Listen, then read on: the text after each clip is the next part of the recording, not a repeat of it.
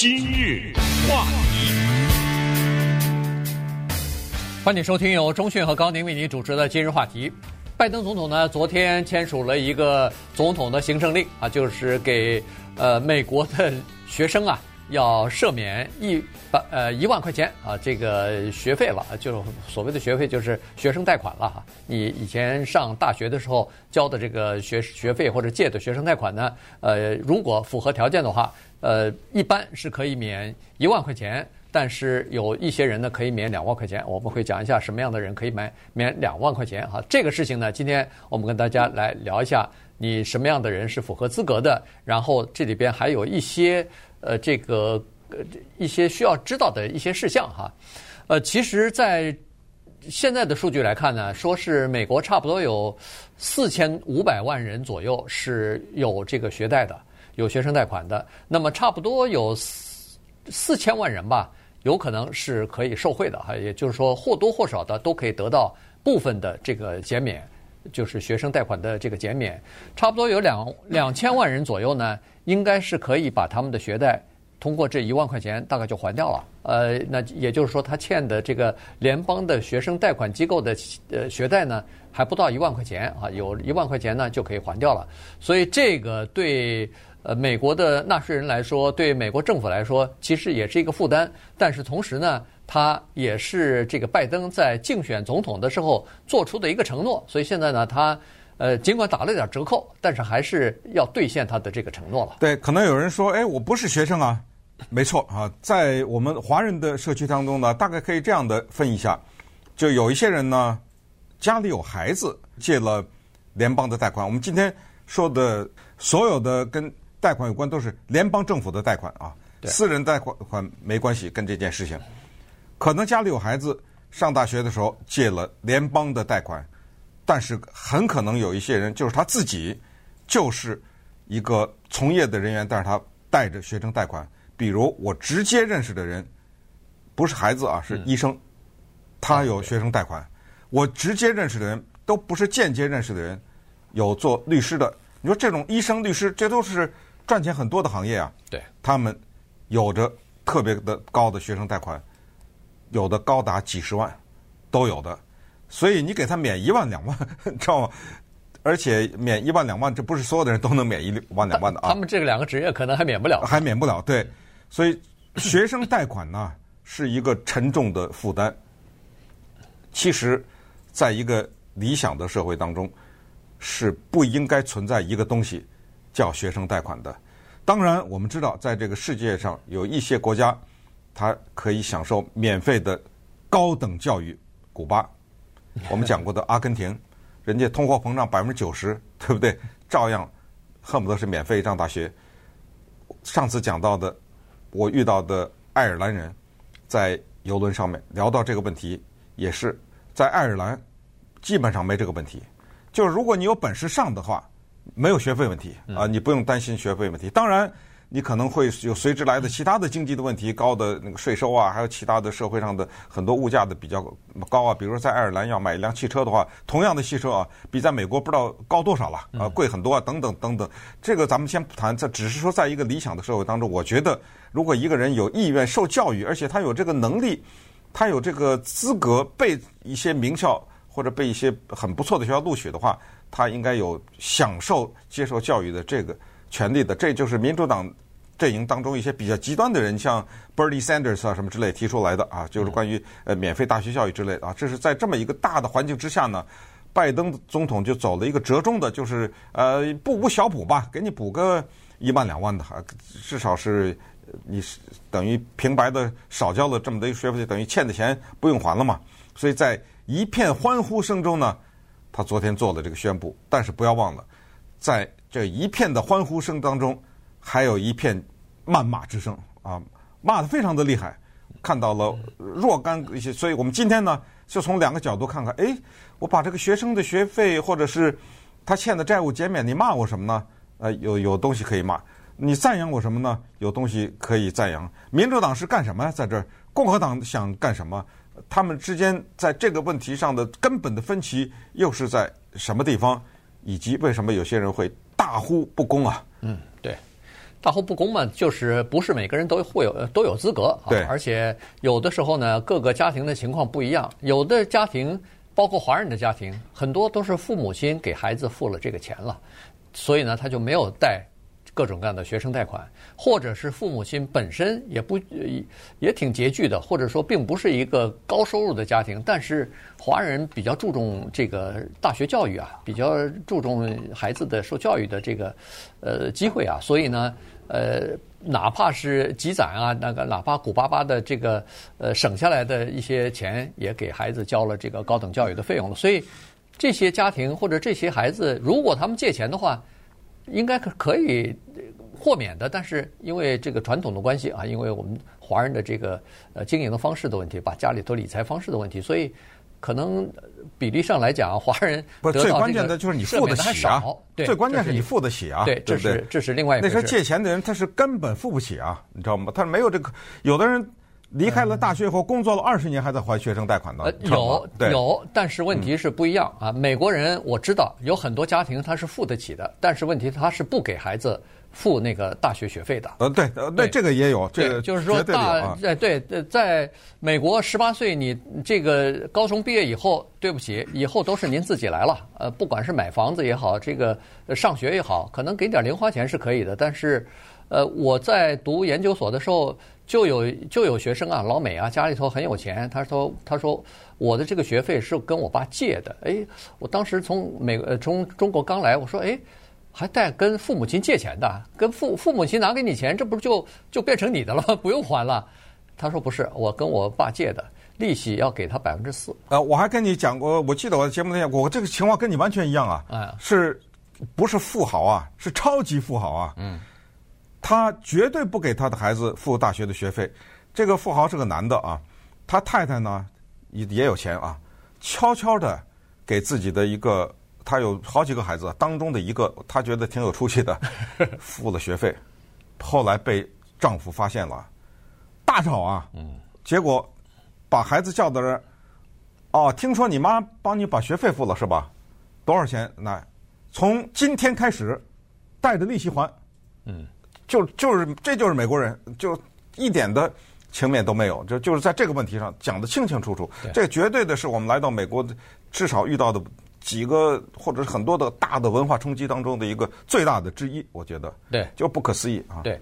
所以呢，就是说，呃，这个学生当中有些人家庭是有可以付得起的，但是他们的理念的问题啊，他不付，所以呢，这个学生那孩子就只好自己贷款。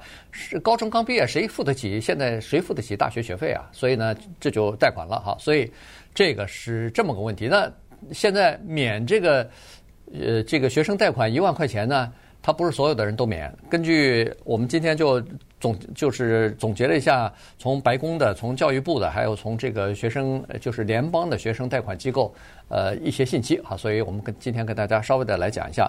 首先，他符符合资格的呢，就是说，如果你是单身，你的年收入不超过十二万五千块钱的话，好了，那你就符合资格了啊，这是第一。如果你已经结婚了，你是户主，那么二十五万，二十五万以下的是可以。得到这一万块钱的，好了，如果要是你在上大学期间曾经拿到过这个 Pell Grant，这个是属于低收入家庭、中低收入家庭的这个助学金的啊，这这个助学金本身并不高啊，好像就是一千块钱吧。如果在加州的话，我记得好像是一千块钱。呃，Pell Grant，呃，其他州我不知道。但是你得证明啊，你是低收入才行。对，你必须要呃。报出来说你家里头的收入是多少，符合不符合？你要申请，人家批准你了，那就说明你的这个收入是符合领取这个的。好了，如果领取这个的话，在这个项目当中，你上大学的时候呢，那么你就可以免除两万块钱的学生贷款。嗯，那么在这种情况之下，你一听这是多还是少啊？对不对？嗯，那就看你是什么情况了。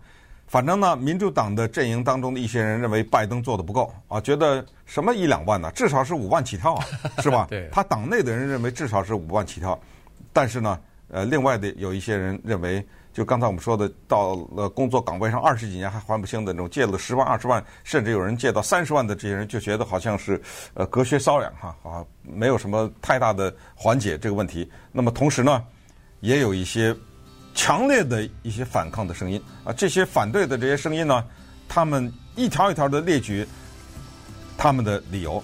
我昨天听到了有一个还挺有意思的，就是在这个呼声当中，呃，反对的呼声当中，还有一个声音是说，那人家那个非法移民怎么办呢？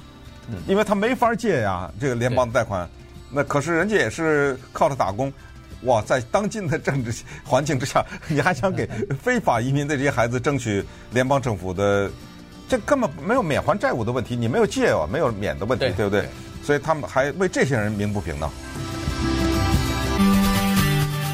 今日话题，欢迎您继续收听由中讯和高宁为您主持的《今日话题》。这段时间跟大家讲的呢是拜登总统昨天签了一个行政令啊，就是给呃符合资格的。借了联邦的学生贷款的这些学这个人呢，呃，免除一万块钱的学生贷款啊。所以，如果你符合资格的话，刚才说的资格就是收入的资格了，十二万五千块钱啊，这低于这个就可以拿到。呃，这是个人啊，要是家庭就是二十五万了。所以，基本上是这样的一个情况。其实，在美国，我们都还不太了解呢。呃，刚才说四千五百万的人有学生贷款。总金额一点六兆，这个是什么呢？这个是仅次于房屋贷款的第二大的这个债务啊，个人的债务。它的这个债务呢，超过了卡债啊，人们借的所有的这个信用卡的债，也超过了汽车贷款。所以可以想象，这其实是蛮大的一笔这个债务啊。那呃，能不能免除这至少一万块钱？这五位数字的，就等于是送钱给你了。呃，把帮你的这个。呃，钱等于是你每个月要要交的这个，不管是本金再加上利息的这个，你等于是全部呃帮你还掉了哈。所以这个呃动作是蛮大的，对联邦政府的财政赤字有什么影响呢？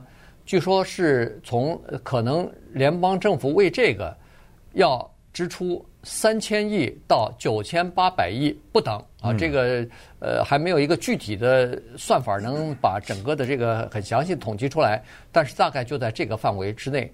如果要算高端的话，这九千八百亿等于一兆了，差不多有一兆。呃，所以一个大洞啊，哎，这是一个洞。本来这个。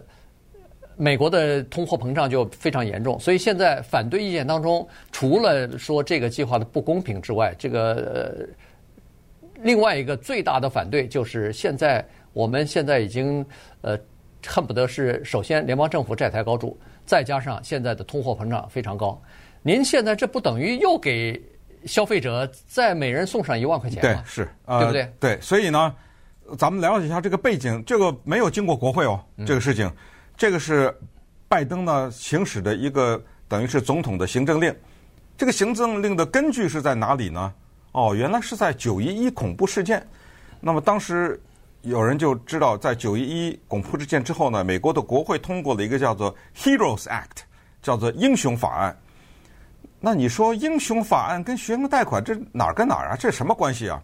对，在那个英雄法案里面有一个特别小小的一个条款。当中说了这样一句话，是说，当国家出现危机或紧急状况时，美国教育部有权豁免或者调整学生贷款的归还。嚯，居然有这么一条！行，那么现在拜登利用的是这一条。那么在这个基础之上，骂的声音就来了。第一大声音就是，国家出现什么紧急状况了？你这是利用了你的总统的职权呢，为中期选举制造机会。